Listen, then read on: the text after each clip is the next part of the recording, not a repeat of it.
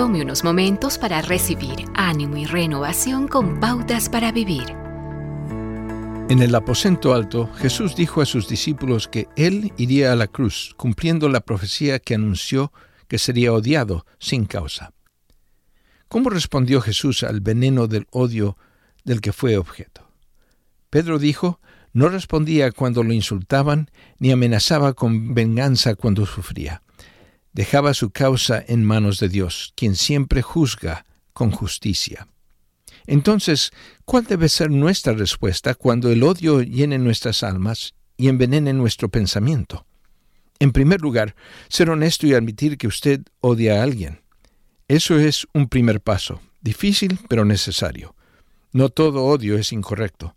Odiar el pecado, la maldad en el mundo y la amargura que destruye relaciones es diferente que odiar al causante del mal. En segundo lugar, analizar la razón por la que odia a alguien y cuando lo entienda, poner a esa persona en las manos de Dios, sabiendo que la venganza le pertenece a Dios. Así usted se deshace del odio que le ha hecho prisionero y víctima. En tercer lugar, pídale a Dios que trate con el ofensor y le libre a usted de esa carga de querer venganza. Algunas personas viven muchos años buscando venganza, pero nunca se sienten satisfechos.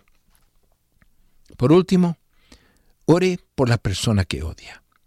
Jesús dijo, han oído la ley que dice, ama a tu prójimo y odia a tu enemigo. Pero yo digo, ama a tus enemigos, ora por los que te persiguen.